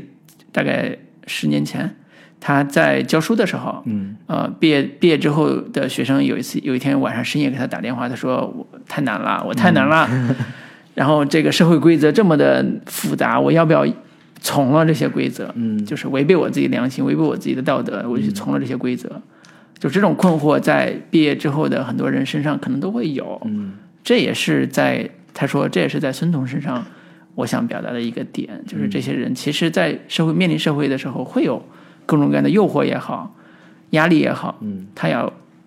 嗯给他们指条明路。他要有一些对自己人格或者是个人精神的一些嗯就就就是变化。当然，他最后也圆回来说，呃，我其实，在做驴得水的时候也有这种情况，就是我需要我需要去跪，嗯我需要去讨好某些人。嗯但是他有一天在说，我有一天想，如果我不这样做，能不能做成？嗯后来证明我做成了。嗯，对，这是一个成功者的答案，对吧？对，你不需要去这个深究它是不是这个逻辑，但是它叙事上是这个逻辑，嗯，对，所以这是一套呃为人处事在社会上为人处事的一一种呃样板，嗯一种方式嗯啊、他拿出这种在我之前说有点粗鄙的、有点潜规则式的样板拿出来给大家看，让我们照照镜子，对吧？看看自己是不是也是有这种方式，其实是有一定参照意义的。我觉得这种是比看见漫画的大部分作品要要更知识分子一点。其实对照的另外一个更高级的版本是梅峰老师的《不成问题的问题》。啊，那个对，你看他那种处理这种人物原画型人物和你这个对比可能是这个驴得水跟不成问题的问题的对比啊、对，会更对合适一些。嗯对，其实就是这个感受，在某种程度上是有高下之分的。对，这是一个呃缺点部分吧，一个点。嗯对，就是还有一个点，其实算是一个小点吧。嗯就是我在看驴得水的时候，我们之前聊过，也是觉得说他在现实性跟所谓的喜剧感、嗯、幽默性的这两者的分寸的拿捏上，在驴得水的时候，其实是有让人出戏的地方的。它后半截就是个闹剧啊。对，啊，到在很这多时步候的时候，其实依然存在这样的一些问题，就是所谓的喜剧感跟现实生活之间不兼容，嗯，就是让人很明显的感觉，我做这个笑点就是为了挠你的，就是为了搁着你，让你发笑的，嗯，就是我看到这片子里面依旧有好几处这样的一些点，让我觉得稍微有一点不是那么的舒服，嗯，或者是在这个片子里面，这种不适感是会更强烈的，嗯，比如说有一个笑点是。我们公司正总 姓副，副总姓郑。对，这个叫的时候你不一定要注弄意啊嗯错了，要注意了。这种就是典型的挠人梗。挠人梗。嗯，然后以及像出现里边老裴，嗯，裴经理那个角色，嗯，是个特别典型的。呃，夸张漫画式的喜剧人物，嗯，他就是跟常远这样的角色是异曲同工的，对他们做话剧的时候，这种人物是典嗯非型常嗯的，对这个大量存在效的果非常好对的，观众反反应也是非常热烈的。嗯，但放到电影里边吧，观众也会乐，但是你放在一个相对有一点现实像的故事里边，总会让人觉得这消解了本身故事的一个你想传达的主题跟价值观的一个严肃性。是的，嗯，是的这个也是比较麻烦的问题。包括他母亲的这个角色，嗯，也有很强烈的那个漫画感、夸张感的这个人物塑造，就动不动要晕倒了，嗯，晕倒了之后，这个以及在医院里面那场戏是最明显的，是就是旁边他们这个要争吵啦，嗯，然后两几个护士呀、医生呀这种看八卦的这对种心情，特别想要偷听到你们这这个事情接下来怎么发展呀，嗯，以及有一个。拖地的一个大姐来来回回在旁边就不走， 就同一片地就拖拖了十八遍了，就这种点，你说有现实基础吧，也有，但是放在这个故事里边儿，总让人觉得你这是个小品段子，嗯，你这是一个不那么让人能有现实感、能有代入的这样的一个桥段的一个设置，嗯这些都是还挺明显的一些问题。对，对，它有一种明显的倾向，就是在叙事的层面上，呃，尽量的段子化，嗯呃，他尽量的在每一场戏里边都加喜剧桥段去活泼气氛，嗯，呃，以至于说他在故事的连贯性和主题上会有一些偏偏重，嗯，叫喜剧感要大于它的叙事性，在一定程度上是这样的。这个是呃某一类喜剧的一个标准。麻花喜剧的一个特质，对，就其实不止麻花喜剧，我觉得在早年港港片里边儿，呃，很多包括早期周星驰的片子里边儿也是这个套周路。星驰他本身就是无厘头嘛，他对是自成一套体系的。对对对，它成体系之后，它反而更加的呃叫完成度更高了，对对嗯吧？它早期的时候还是有有一些这种问题，所以这是一种呃早年我们叫低俗喜剧的一种模式。嗯嗯，就是我只要有个故事框架，我就能拍一个喜剧片儿出来，然后只是桥段让大家喜欢就就够了。对，对，具体说表达什么内涵、主题什么的，那嗯无都所扯谓 嗯淡，对，都无所谓。对对，所以这是高级和低级之分，嗯，能能感受出来的。嗯对对对，以及就是我挺不满的，就是结尾那部分、所谓的高潮时刻，嗯，就是孙彤最终实现了自己人物的一 个性格的转变，是要在婚礼现反场，杀，对嗯在婚礼现场要说出这个事情的真相，是这个人物的一个转变其实是非常莫名其妙的。对，这个点是做的很糟糕的，就是通过几场闪回戏份，嗯，就是他在那个这个酒店旁边抽烟的时候。跟他妈有一场对峙的戏，就在讲讲说那个我其实都满足你的想法啦，怎么怎么样的，就让观众很莫名其妙说，你如果真的是这样的话，你为什么早干嘛去了？就跟那个高那个女孩儿嗯，问的说：“你为什么不早跟我说？”观众也想抽他两巴子，说：“嗯你他妈的干啥去？你为啥不早说？”其实这个逻辑不应该在这个点去暴露出对来，因为暴露之后就崩盘了，对就这故事就崩盘了。对，以及你还特别这个乐乐颠颠那个去给人当伴郎、嗯 是什么意思？对对，所以这是为了戏剧功能去 处理对的，。以及他特别强行的在结尾的部分，就是要让任素汐出现，嗯，然后包括用发照片的这嗯种形式来引出这个人任素汐的这个人物，对嗯，对，所以在一定程度上，不得不说，呃，喜剧本身是一个非常要求非常高、难度创造难度非常高的一个一个作品对。从开心麻花介入以来，呃，在《吕得水》和现在这部《半个喜剧》里边儿，我们都看到了说过度喜剧化对主题的伤害。嗯，呃，原本上，当然审查也是另外一种伤嗯害，就不说了。就是过度喜剧化其实是对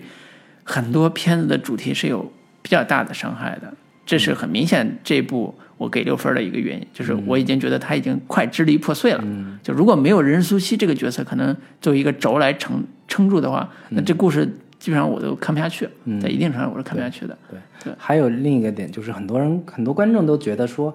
这孙彤啊，嗯，你不管怎么着，你都是人生赢家呀。就是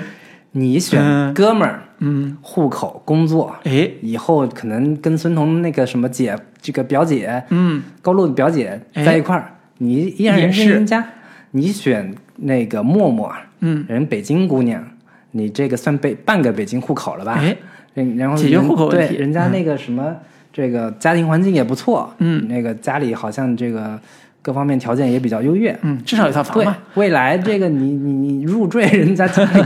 也依然是这个非常好的这个人生选择。嗯，你这个最后你这故事表达的尖锐度一点都没有啊！说白了，到最后哪嗯怕就你有怎么选都是对的。你怎么选都是对的。你你你最后这故事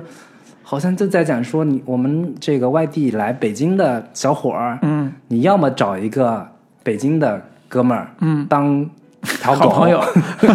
要么当条你狗找个北京姑 娘实现你的人生跃迁。也是条狗。对，就这种故事到最后会让人觉得很不是滋味，你明白吗？就是我嗯们来北京奋斗的就没有自己奋斗的这个目标吗？哎自己我本身的立场呢？对，这这个就我其们实两个北漂青年感受到极大的污蔑 感。对对对，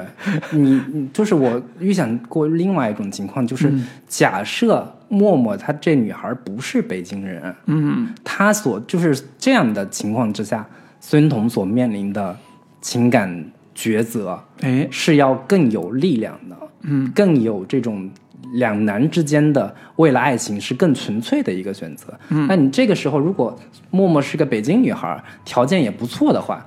那你这本身的一个不论是批判力度也好，还是这个角色本身做做这个选择的一个艰难程度来说，都是非常打折扣的。嗯，对我觉得可能换另一个版本，这个故事的力量感和深度会更值得大家去思考一些。嗯，换成一个山东女孩，对， 也嗯是一个任素汐可能也更穷苦的，也是家庭环境一般的，同样也是在北京北漂的这么一个姑娘的话，嗯，然后她又同时被北京的一个渣男给这个欺骗。欺骗了，嗯，那这个故事可能会有更强的现实感，有更充分的、更强大的一个戏剧性，以及他母亲在面对说我不想要这个媳妇儿的时候，他的这个理由才更站得住脚，嗯，对，对，那可能这也是他觉得说我可能对导演和编剧来讲，这样一个模式，呃，可能出现的 bug 会更大，就是对他现在这个故事逻辑来讲、b u g 可能会更大。对，所以这这是导演的选择啦，这是导演选择，只是说啊、我们现在很难能看到一部。呃，在当下社会价值观，就是当下这么复杂和这么多元的价值观，呃条件下，能呈现一部让大多数观众满意的一个作品，其实比较难的。就如果你还想表达价值观的话，那你的价值观就会受到挑战。比如说这里边郑多多这个角色，我在看完之后，我第一反应就是这个男的可能这个演员因为演这个角色会受到很大的影响，在某种程度上，就如果他火了，他可能会受影响，因为他演的一个是标准的北京渣男的这样一个角色，那他渣的这个这个之恶劣，呃，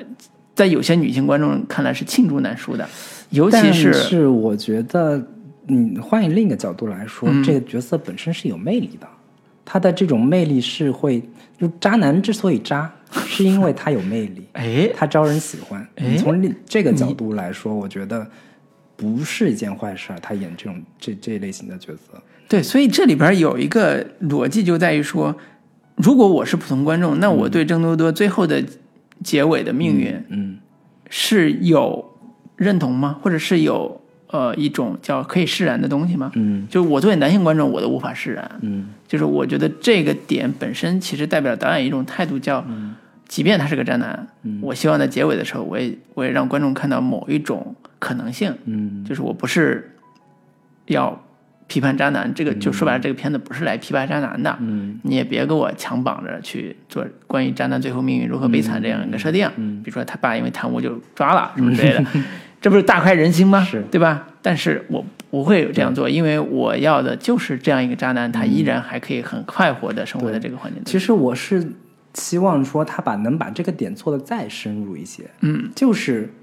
渣就是他的本性。对对于很多这一类的男性来说，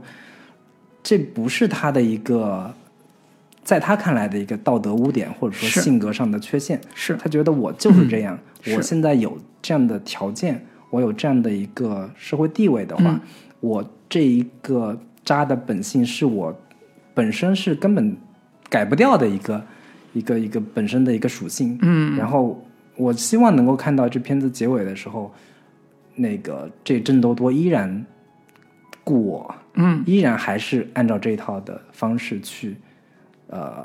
继续生活下去。嗯，而不是像一条舔狗一样追着高露嗯还在，或者说哪怕说高露这样的女孩，最终还是会被郑多多给沦陷了。对，哎你别“沦陷”这个词儿用的有点儿，嗯我我想说的也是这个点，就是我在看最后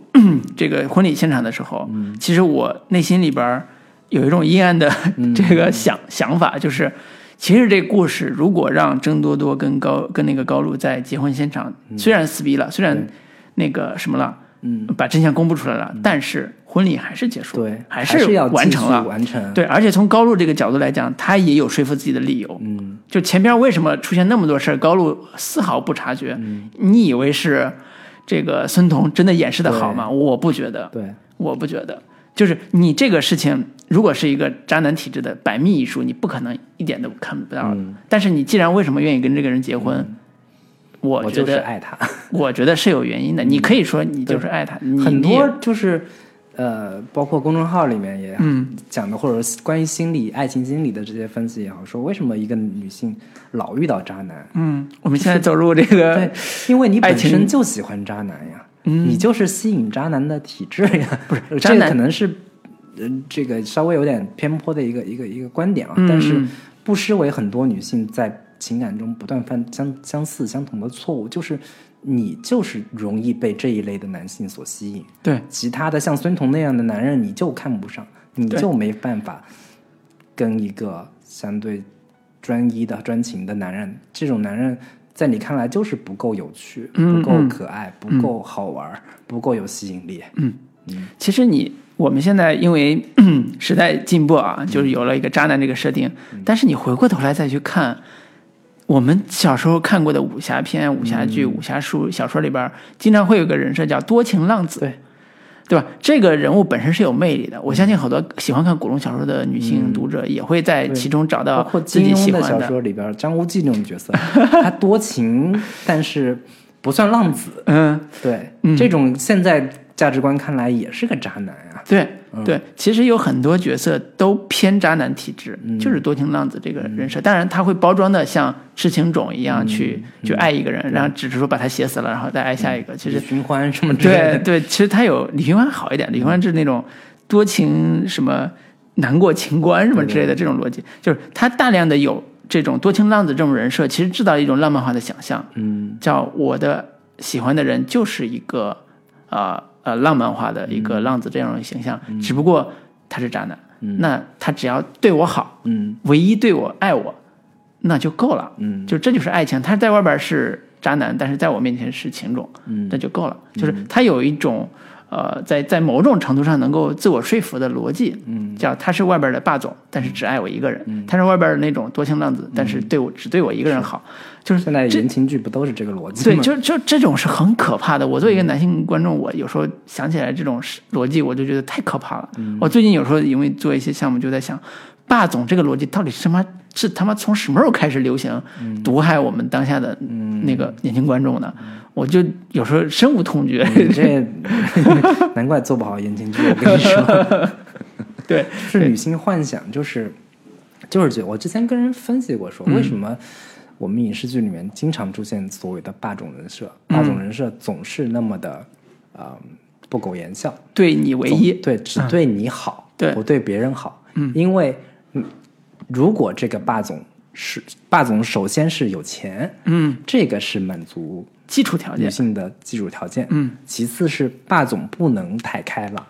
开朗的人对于女性观众来说，他很可能觉得说你是不是对谁都好，嗯，你是不是可能跟。周围所有的女性都能打成一片，嗯，你可能就是很会个中央空讨调，大家喜欢。对嗯你这种男性的话，我没有安全感，嗯，所以你必须得冷漠、冷酷，嗯，然后由我来打开你的内心，哎我要完成对你的一个影响跟成长，嗯，然后我帮你打开内心之后，你就只对我一个人好，嗯，你不能对其他人好，这是一个理想的对于男性。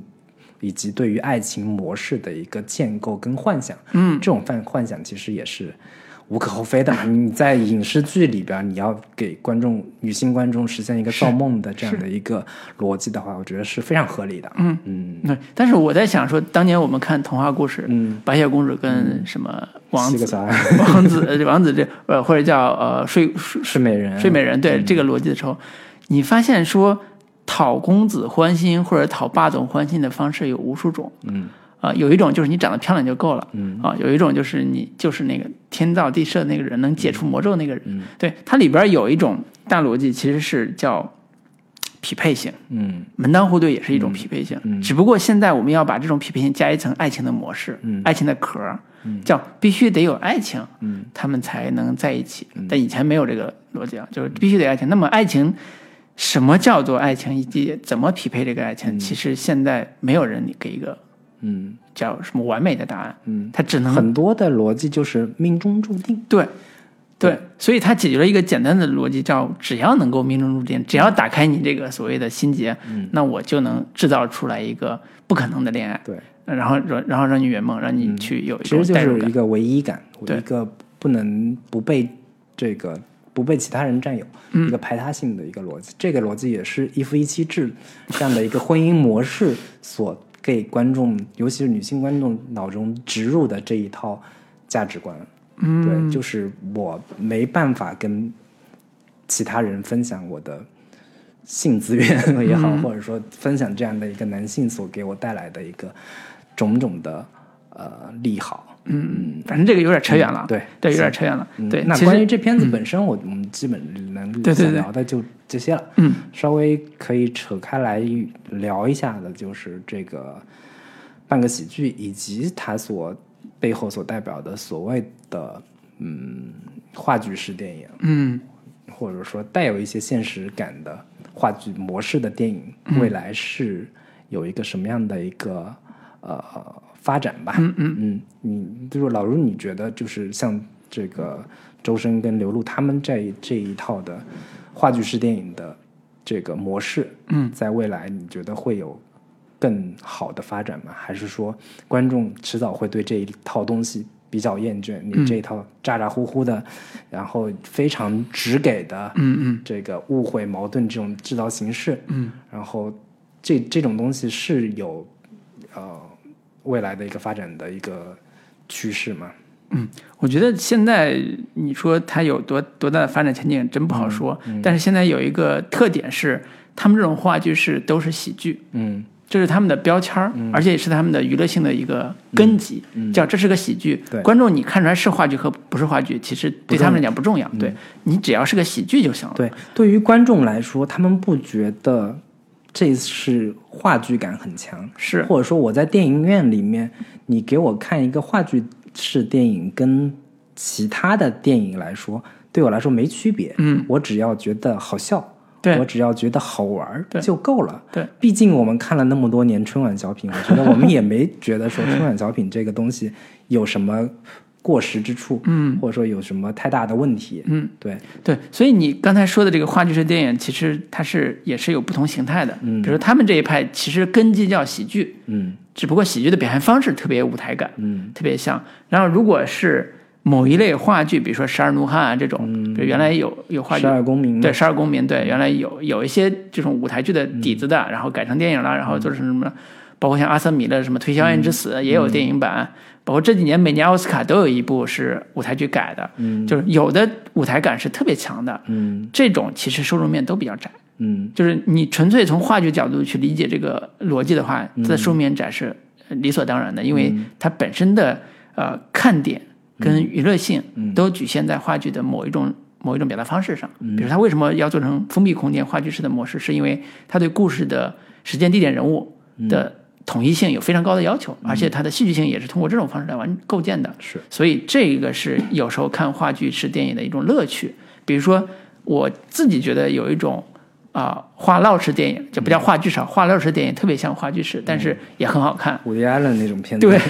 对，包括像呃什么《这个男人来自地球啊》这种呃纯密室性的，嗯，这种电影也是这种看起来像固定空间封闭式的，然后有一种有一种循序渐进的逻辑在在在对话完成的，就在我我都把它当成一种偏舞台感的一种模式的电影去看，有好看的，但是其实并不是那么的流行，嗯真正流行的还是跟电影这个形式本身相关、紧密相关的，嗯能够把电影的娱乐性放大的这种表达方式。嗯所以，呃，回回过头来说，这两位导演和编剧他们做的这个作品之所以能做到第二部，嗯本质还是因为它是喜剧。嗯它如果不是喜剧的话，是很难的。比如说《蒋公的面子》很好，对嗯吧？现在也没听说有要拍这个《蒋公面子》 这个片子的，这个可能是因为审查 方面对，也更也多也的可能有阻这个碍原因。对，所以这也是一个呃很现实的一个呃呃方案，就是说就是话剧这个门类里边儿其实是有一些先锋和呃可以叫非主流的嗯这个声音和表达方式的，嗯或者叫主题。突破一些主题上的东西的，嗯那回到电影上，电影是个大众娱乐产品，是你其实，在某些程程度上，它是不兼容的。嗯，如果这个不兼容，呃，到连喜剧都没法兼容的话，你这个片子的可看性就大为降低了。就刚才咱们提到的这个喜剧性和它的设现实性的不兼容，对是一个也是能暴露出来一个问题的一面。对，所以这是我理解的一个点。嗯对，我也是大致相似的一个看法吧，就是对于国内观众来说，呃，话剧式或者不话剧式真的没有那么重要，对，主要是你大部分段观众一年也看不了一场对话你剧。段子讲的够不够好笑，嗯，然后人物关系是不是做的那么的这个惟妙惟肖也好，或者说做的那么的具有典型性，嗯，就够了。至于你是否是话剧、电影这种东西，更多的是一些更资深的影迷，对，对于电影感要求比较高的观众来说，这个是呃他们心目中的电影跟话剧的一个区别，是就是电影本身应该有属于自己的一套呃视听体系，嗯，属于自己的一套语言方式，而不是通过戏剧这么传统的这种比较呃老套的老式的这种呃方式去嫁接嫁接过来，嗯显得不是那么的高级，显得不是的那么有呃本身的一个电影感吧，所谓的对，其实，呃，你之前提到三谷幸喜，三谷幸喜是一个可以拿来做例子的一嗯个电影导演，就是他的大部分作品的电影感没有其那实么强。嗯对其实都很弱，反而他的舞台感特别的强，对不管它本从身是做舞台剧，对，不管从《校德大学》到那个广播时间，或者叫《魔幻时刻》，呃，你能看出来它的场景很简陋，就是它的舞台搭建感特别强，就很明显是棚里边搭出来的景，然后拍出来的这个场面，所以它里边的喜剧感其实也有利用到这些桥段的。比如说，我记得《魔幻时间》里边有一个是模仿电影场景的，就是一个杀手，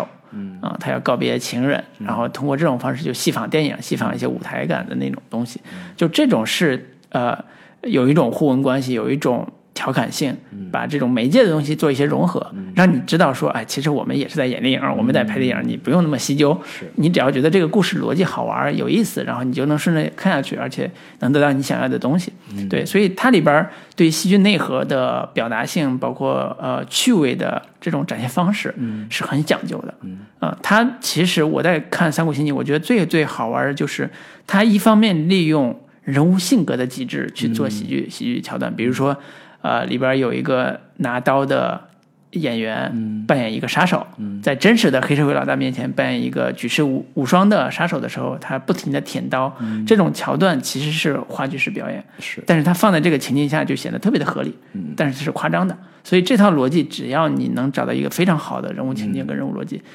把它放大，依然是成立的，嗯对，哪怕有一点舞台感，依然是成立的，嗯嗯但是前提就在于说，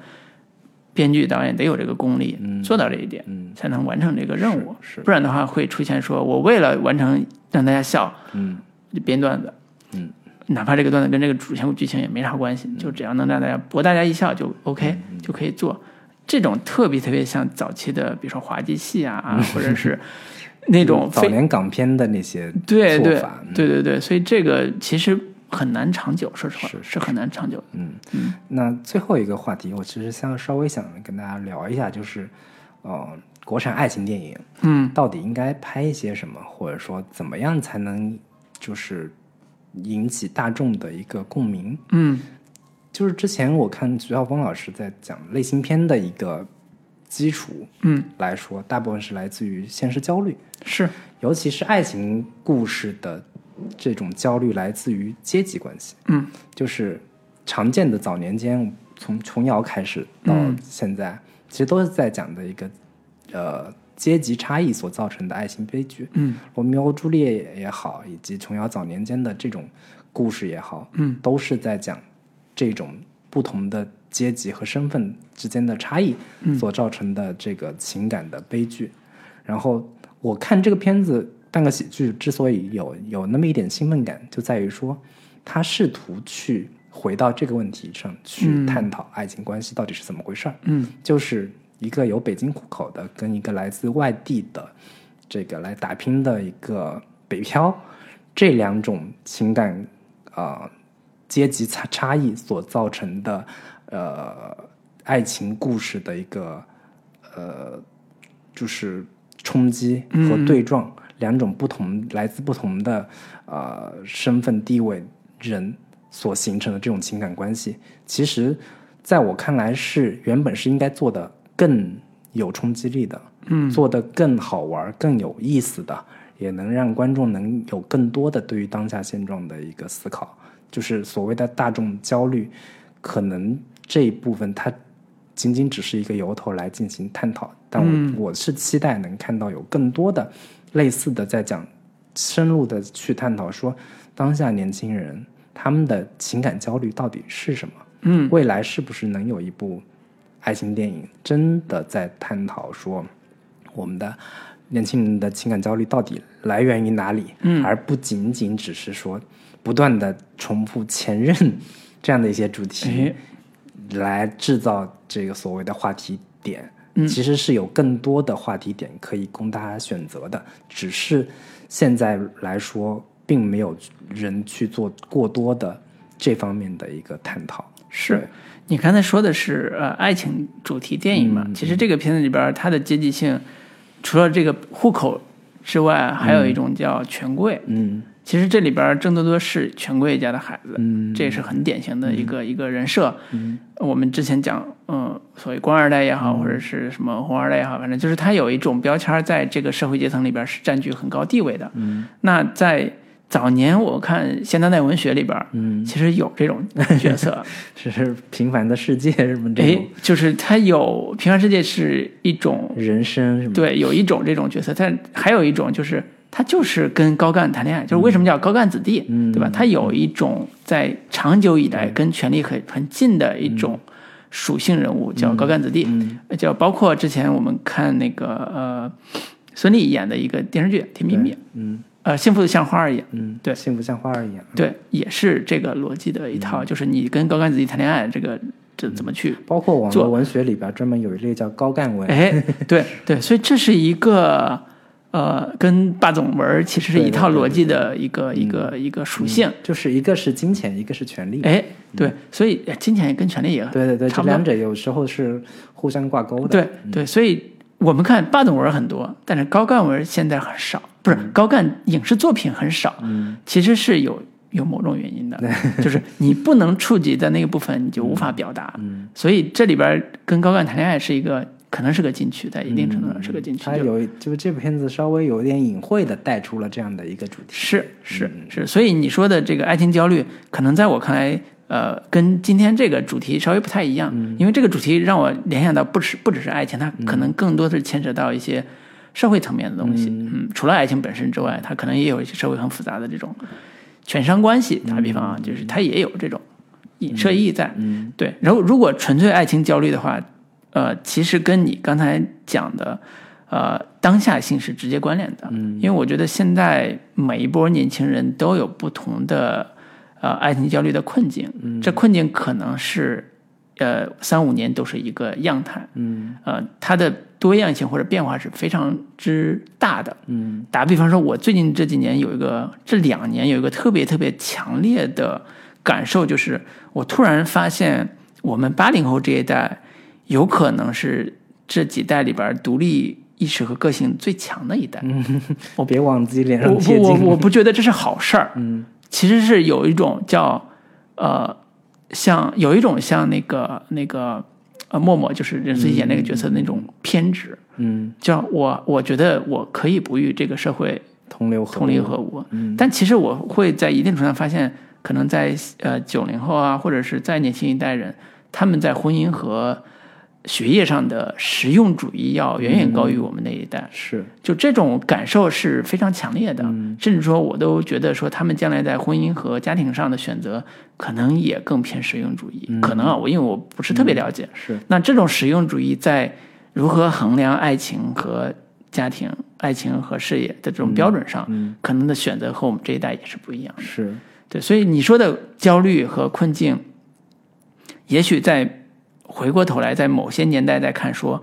可能还一代一代不如一代，对吧？这个事情，反正就是很微妙的一个嗯话题，就是说，可能对于每一代人来说，再看往后看的人看下去的话，都会觉得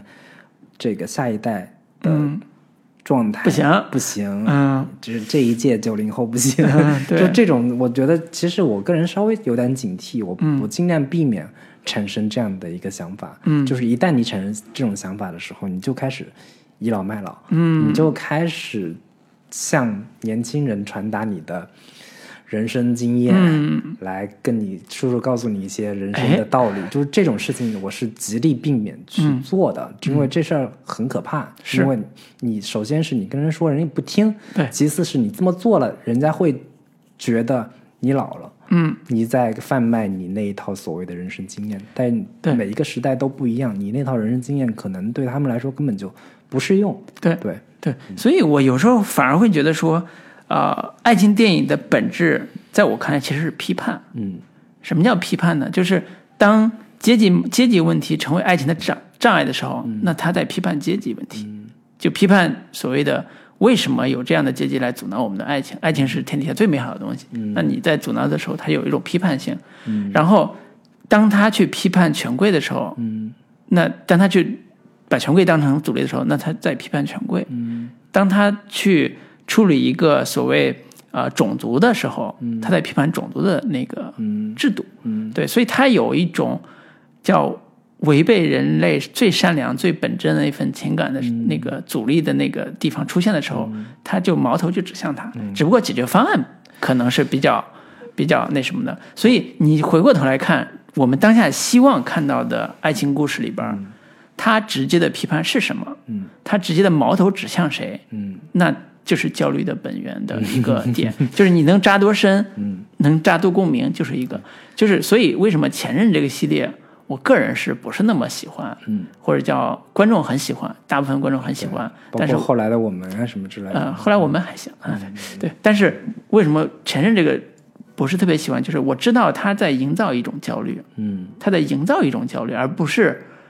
它本身是焦虑的一种呈现、挖掘出来的一种方式。嗯我觉得他在某种上营造一种焦虑，叫一旦你和你的前、你的伴侣遇到他的前任，一定会有事情发生，所以我们一定要警惕。嗯，但但是在我的价值观里边，可能这个焦虑本身是是有问题的，是打、他打呃的问这号个的。点其实是在对于每个人来说都有前任，嗯你的每一个前任都可能刻骨是铭你心刻骨铭心的一段回忆，所以他打的是这个点，嗯就大大众的一个集体的所谓的共鸣感，啊，这个这种共鸣感是，我觉得你刚才所说的大部分是从男性角度出发去思考这个爱情片女关，就是你想获得什么的。嗯但从女性角度来说，她们想要在爱情电影里面看到什么，其实未必是我们刚才所说的。嗯，可能有更多能的是想要获得自己的某一种啊、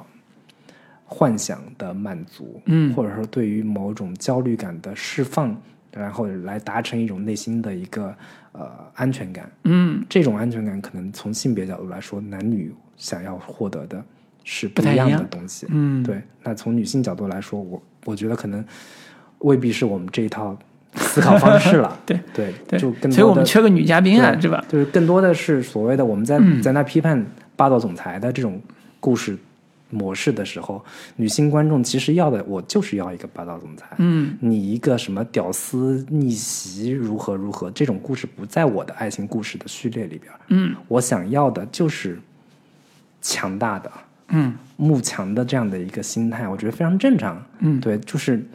嗯，永远没有办法实现这种性别之间的一个鸿沟。对嗯，嗯，各自站在各自的立场上来说，都有自己想要的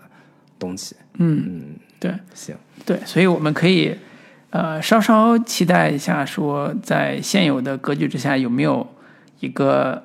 对新的情感关系的挖掘和呈现的东西出来？嗯是嗯对，然后据说啊，这这因为我没有看那个冯小刚导演的新如作果，只有对云知道。对，只有云知道那个预告片我看了，嗯呃，那个其实也有这个企图，说我展现出一段刻骨铭心的爱情故事，嗯，给大家让大家感动一把，嗯，但是好像效果不是那么对好， 对对，所以这也是跟咱们今天聊这个话题是紧密相关的，对对嗯就是为什么他没有击中很多女性的点，对他就是他创造的在你也是一种浪漫化的一种想象，在你看来是一种普遍的情感的一个共鸣，嗯但是似乎爱情这个事情也有一些呃时代感，是也有一些这个不同的年龄层所体会的东西，完全可能是不一样的。对对，对，这个也你以为的爱情就是大对家心目中的爱情 吗？对，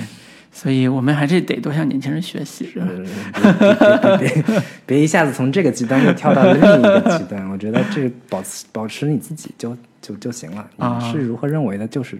好，就是怎么样。嗯好，那我们就行，就今天就聊到这儿，好 的，嗯，跟大家拜说拜，再见，对，最后关注一下我们的这个微博啊 枕风乐坛 ZFYT。好对，但最近大家在微博上讨论的也这个挺热烈的，我嗯希望大家能够踊跃的给我们留言，指出我们的问题，也不吝给我们赞美。哎嗯，是欢迎多多关注，多多转发，好的，拜拜。拜拜。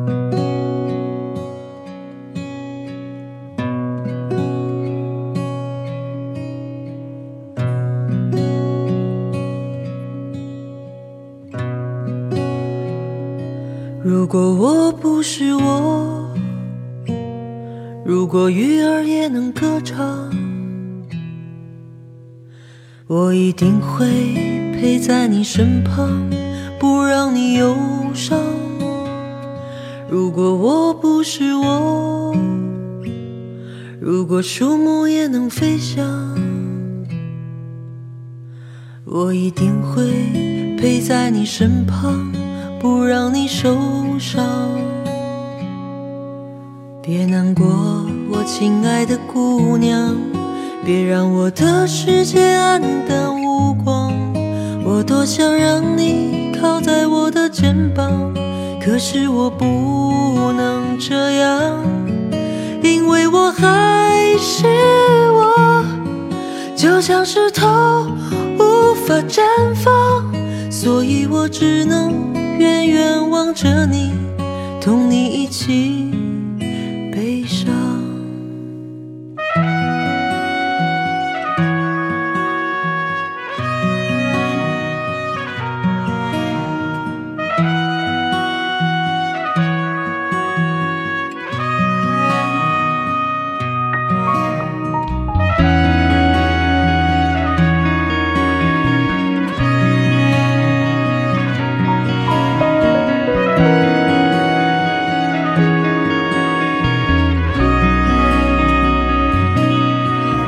别难过，我亲爱的姑娘，别让我的世界暗淡无光。我多想让你靠在我的肩膀，可是我不能这样。我多想吻去你脸上的泪水，